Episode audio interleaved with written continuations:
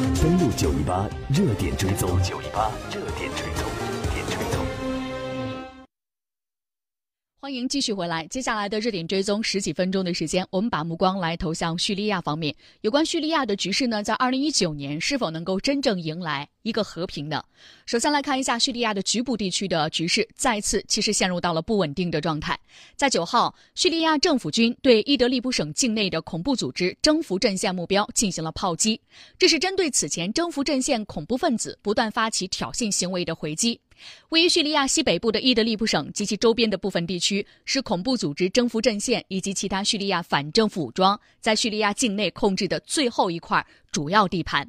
今年九月份呢，伊德利卜省的叙利亚政府军和反政府武装之间建立了非军事区。但是呢，近一段时间以来，叙利亚反政府武装不同的派别之间发生了内讧，导致了征服阵线几乎完全控制了伊德利卜省。俄罗斯方面近期就说呀。伊德利卜省非军事区的大部分区域已经被恐怖分子控制，当地局势面临着急剧恶化的风险。而叙利亚东部地区的局势也在不断发生着变化。叙利亚的库尔德武装主导的叙利亚民主军近日宣布，打击极端组织的军事行动进入到最后阶段。九号，他们对极端组织在幼发拉底河东岸地区的据点发起了军事行动。此前一段时间呢，民主军在美国主导的国际联盟的空袭之下，针对极端组织的残余部队进行打击。媒体曾经多次报道国际联盟空袭导致平民伤亡的消息。而就在几天前，叙利亚媒体再次报道，国际联盟对于代尔祖尔省境内的一处村落的空袭导致了三名平民的死亡。而叙利亚局势呢，看似平静的表象下，其实是暗流涌动。那不仅是几天前呢，我们也特别看到呢，就在最新的一个时间段的范围之内，就是由美国领导的国际联盟呢再次袭击叙利亚的恐怖组织的时候呢，也是带来了危险，导致了十六人死亡，其中含七名儿童。这是位于英国的叙利亚人权观察组织十一日发布的报告。美国领导的联军对叙利亚境内的极端组织发动空袭，导致了十六人死亡，其中包括七名儿童。同时呢，另有十九名效忠极端组织的武装分子，在与联军支持的库尔德人的武装交火中丧生。由美国支持的库尔德武装九日宣布，开始对叙利亚境内的极端组织发起最后一战，准备将极端组织从叙利亚东部彻底的消灭。而美国领导的联军随后呢是发动了空袭。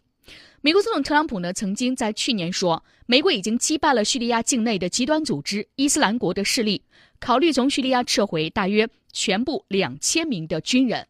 所以我们也看到呢，库尔德武装领导的民主军对极端组织进行打击。那么，叙利亚分析人士有怎样的评价呢？来听一下央视记者许德志带来的一个介绍。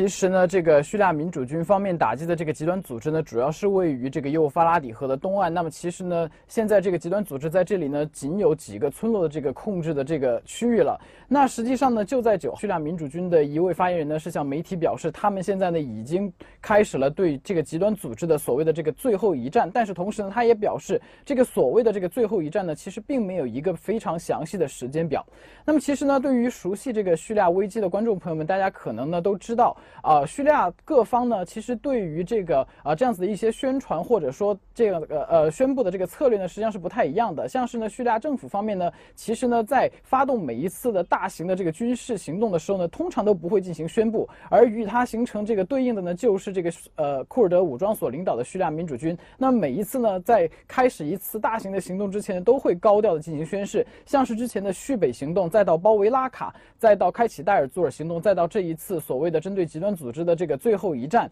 那实际上呢，其实叙利亚呢就有专家认为说呢，目前呢，其实库尔德武装在叙利亚的境内的战场上呢，相对上呢是处于一个比较弱势的。他们呢是为了通过这样子高调的宣布呢，来吸引国际社会的一个支持，来将自己塑造成为一个反恐的先锋的这样子角色。因为这样子呢，对他们在接下来在政治博弈上呢，其实呢是啊有好处的。但是呢，其实从某种程度上来讲，我们都知道反恐，特别是打击极端组织呢，是一个比较系统性的工程。那么如果说真的这一块很小区域的极端组织的残余势力呢被这个叙利亚民主军清剿完成了，他们接下来呢会面临一系列的问题。那么其中呢有两大非常值得关注的问题。第一个呢就是极端组织没有实际控制区域了之后呢，武装分子就是恐怖分子呢会化整为零。那么对于一些聚居区可能会造成一些自杀袭击的这样子的恐怖袭击。那么在一月十六号的时候，我们知道曼比季呢是发生了一次爆炸，当时呢是导致了有呃四名美国人呢甚至身亡，而极端组织呢极端组织呢也宣布对这一次的这个袭击负责。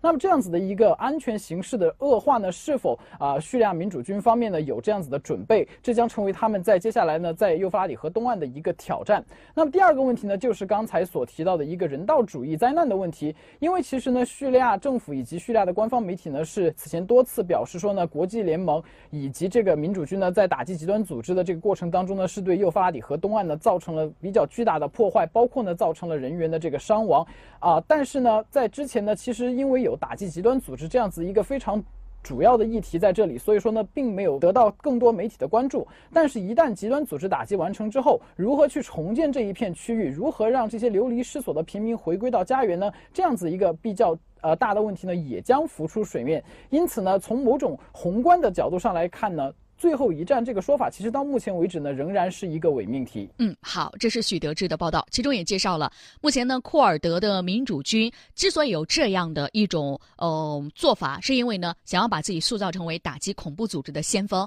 以便于将来在这种政治博弈当中啊，能够达到更多的一种牌。所以，对于现在的这种这个打击极端组织的。这种行为以及呢这种军事行动，我们也知道对当地会带来一些负面的影响。所以对于这样的一种战争，怎么来看待呢？中东问题专家董曼远说呢，现在打击极端组织是叙利亚整体局势当中一个比较关键的词。来听一下他的介绍。现在呢，叙利亚境内啊存在两类武装冲突，第一类是涉叙的各方聚焦反恐打恐。另一类那个武装冲突呢，是在伊德利卜、哈马等省啊，各类割据武装，包括这个极端武装在内，他们自己的火并。应该说，这个战斗的主要方向还是叙利亚政府军在俄罗斯的支持下，呃，在这个伊德利卜及周边地区对这个恐怖势力。展开的这个清剿行动，另一个呢是美国支持的叙利亚民主军在这个代尔祖尔省呢，对伊斯兰国的最后的这个残余部分吧进行这个清剿。现在呢，为什么这各方都聚焦到这个呃反恐这个问题上呢？是因为无论是怎么样去这个打击这个恐怖主义吧，它都是为，或者是为了它政权的。生存，或者是为了它存在的合法性，那么呢，来找这个道义上的这个依据。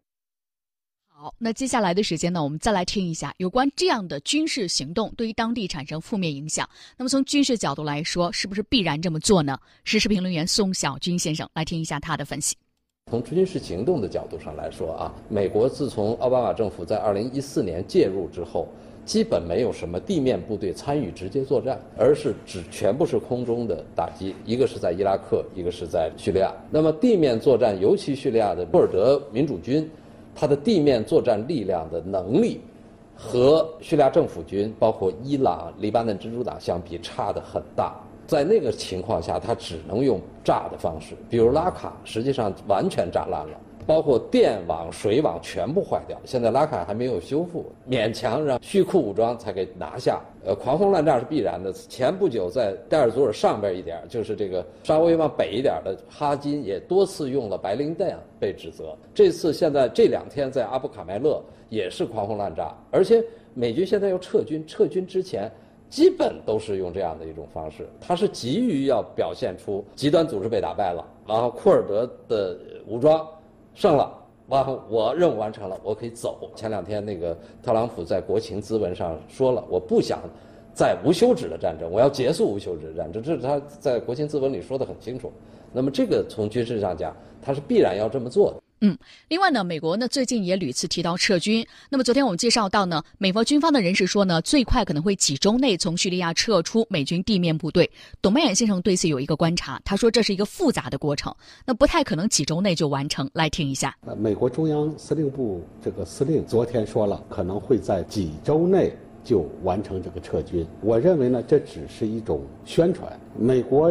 要从叙利亚撤军，我感觉它是一个很复杂的过程。美国要办成如下几件事情，才能够从叙利亚撤军。首先呢，是要同有关方面就所谓缓冲区的划定要达成一个交易。第二呢，要确保叙北联邦不被有关方面摧毁。第三个问题呢，还要考虑我要撤走与伊朗的影响，把这个伊朗的影响从叙利亚赶走，要形成一个关联，或者是说我这个撤走之前呢，也得为这个把伊朗的影响赶走呢铺垫好一个基本条件，我才能撤撤走。另一条也非常重要，叙利亚局势对以色列安全的影响。叙利亚境内的伊朗军事存在和黎巴嫩真主党的军事存在，到底在多大程度上对以色列构成了现实威胁？如果以色列认为这种现实威胁是很大的，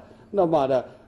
不断的对这个呃真主党目标、伊朗的目标实施常态化打击，结果这个以色列通缉了，这种情况下又为美国这个撤军平添了复杂因素。所以我我总。不是太相信他那个中央司令部说的几周内就会撤撤完。好，这是我们听到的一个叙利亚局势的分析。到这里，我们今天的节目呢，全部和大家分享完毕了。今天是个周二，祝愿朋友们午间好心情。明天我们不见不散。